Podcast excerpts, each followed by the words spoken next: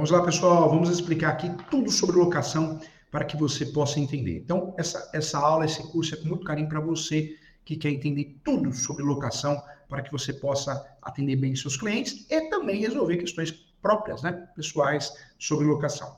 Vamos começar a navegar pelo mundo da locação. Cuidado, em locação parece algo muito simples, mas faltam bons profissionais, hein? Eu sempre falo, corretor de imóveis que especializar em locação, comercial, residencial, apartamento, vai ganhar muito dinheiro. Imóveis industriais, shopping center, vai ganhar, vai ganhar e ganha muito dinheiro. E advogado, advogado também. Porque não tem bons profissionais, gente. As coisas mudaram, a população aumentou muito, mas não se sabe o que eu estou falando. Mão de obra está cada vez pior. Eu estou falando mão de obra braçal e intelectual. E vários fatores, muita gente fazendo a mesma coisa. Muita... Hoje em dia, com as redes sociais, as pessoas se inventam como especialista.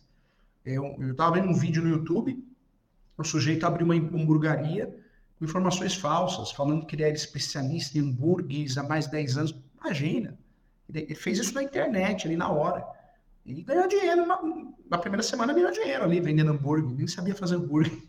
Então, cuidado, hein? Tá cheio de falso especialista por aí. Cheio, vendendo curso.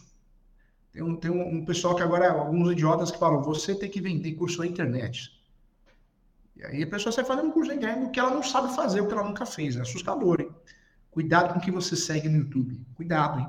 Muito cuidado. Senão você vai aprender errado, vai fazer besteira. E quem vai assumir a responsabilidade é você. Não é quem te ensinou errado. Cuidado.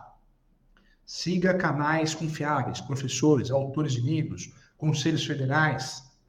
Né? Cuidado. Muita bobagem. A internet facilitou a vida de todos, mas trouxe muito, muito problema, né?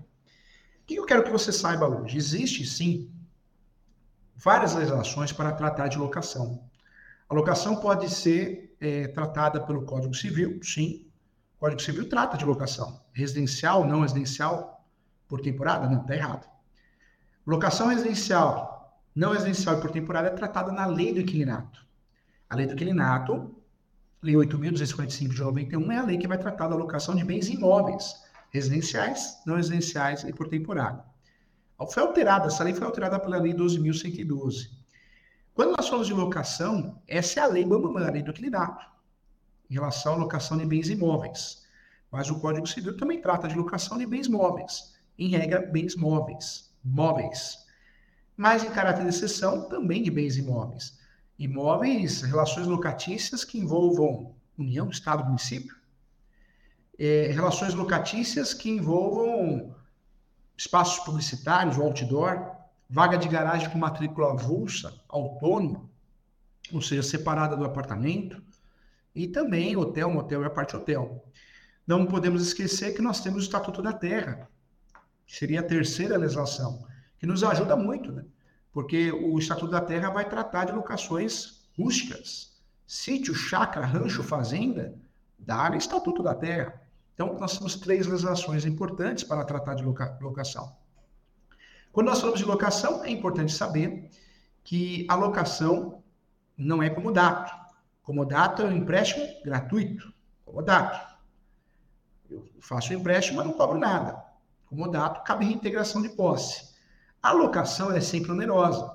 E quando eu empresto algo para alguém, pedindo uma contraprestação em troca, que é dinheiro, pecúnia, se essa pessoa não me pagar ou, de fato, ela criar algum motivo, eu posso rescindir esse contrato. E qual que é o nome dessa ação de rescisão de contrato? Ação de despejo. Na relação locatícia, nós temos a parte processual, que é muito interessante, nos agrada muito. Na, na relação locatícia, nós temos pelo menos quatro ações tipificadas na lei do inquilinato. A primeira ação é a ação de consignamento de pagamento. Consignação de pagamento pode ser consignação da chave, pode ser consignação de um objeto. Eu quero pagar, mas eu tenho dúvida para que pagar. Não sei quem é o locador. Cada um fala que é dono. Irmãos brigam, fala paga, para ele, paga para ele, paga para ela. Imobiliárias, corretores, a, imobiliária fala que para pagar para eles, o, o, o, proprietário, o herdeiro fala que para pagar para ele. Aquela, aquela confusão. Eu vou consignar em pagamento. Sou inquilino. Eu vou pagar errado? Quem paga mal paga duas vezes. Então, eu vou consignar o pagamento. Cuidado, hein?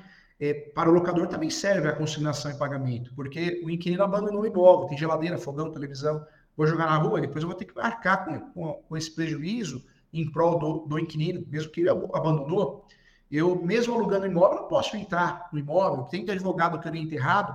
Ah, o imóvel é seu, está abandonado, o inquilino abandonou.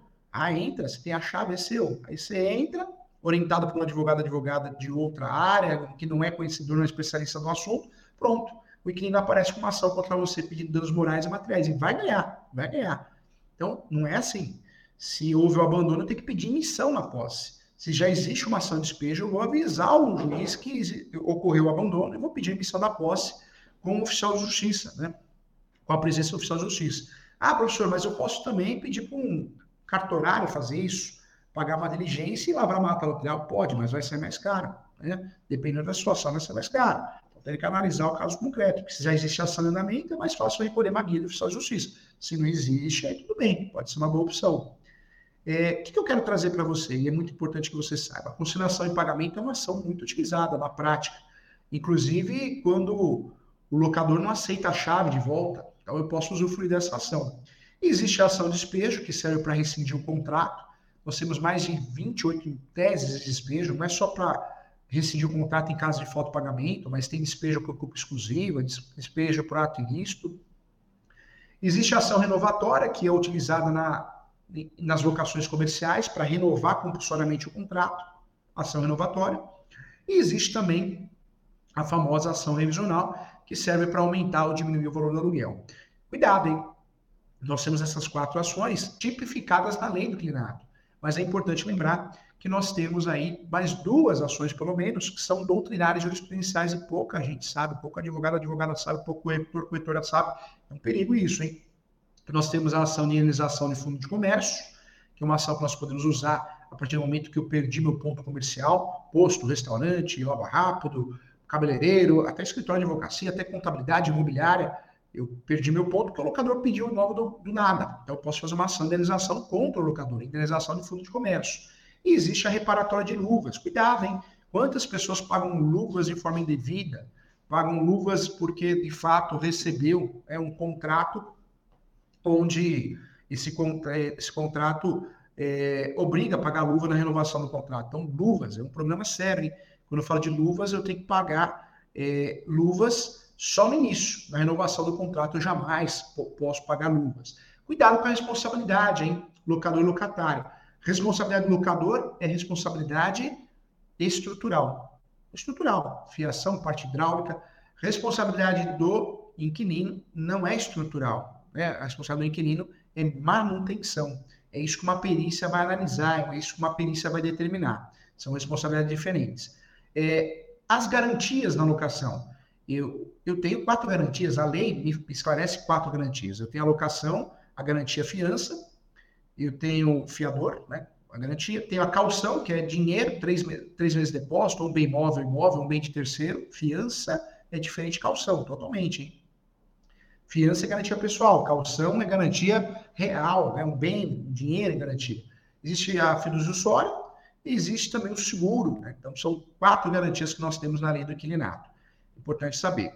É o básico hein, para que o corretor de imóveis, para que alguém possa atuar com uma administração de imóveis, que cai para nós, que é um ramo maravilhoso também, um ramo muito legal, que pode trazer receita para um escritório de advocacia, pode trazer receita para uma imobiliária, para o corretor pessoa física fazer administração de imóveis é muito interessante. Mas cuidado, tem muita responsabilidade, porque você assume a responsabilidade. Né? Então, tocar uma carteira de locação, uma gestão, você precisa sim trabalhar com um contrato bem feito, saber fazer um contrato, não esquecer de fazer o reajuste, é, saber conciliar locador e locatário, questões de problemas estruturais, problemas também é, por manutenção. Então, isso é muito importante fazer, tá bom? É, venha fazer pós comigo, entra no site www portaleso.com.br ou digite no Google Portal ESO, tem a pós-graduação em Direito Imobiliário, tem a pós-graduação eh, também de realização de imóveis, tem a pós-graduação de locação, é, sensacional, a pós de investimentos imobiliários, tem a pós de, de, de leilão de imóveis, várias pós-graduações focadas no mercado imobiliário. Entra lá, menos de mil reais, você faz uma pós online, fantástico, com plantão de dúvida uma vez por mês, material de apoio, modelo de peça, fantástico, tá bom? Tá convidado. Siga o professor Júlio nas redes sociais, né, no Instagram, no Facebook. Agradeço a você, sucesso, paz, amor e feliz ano novo.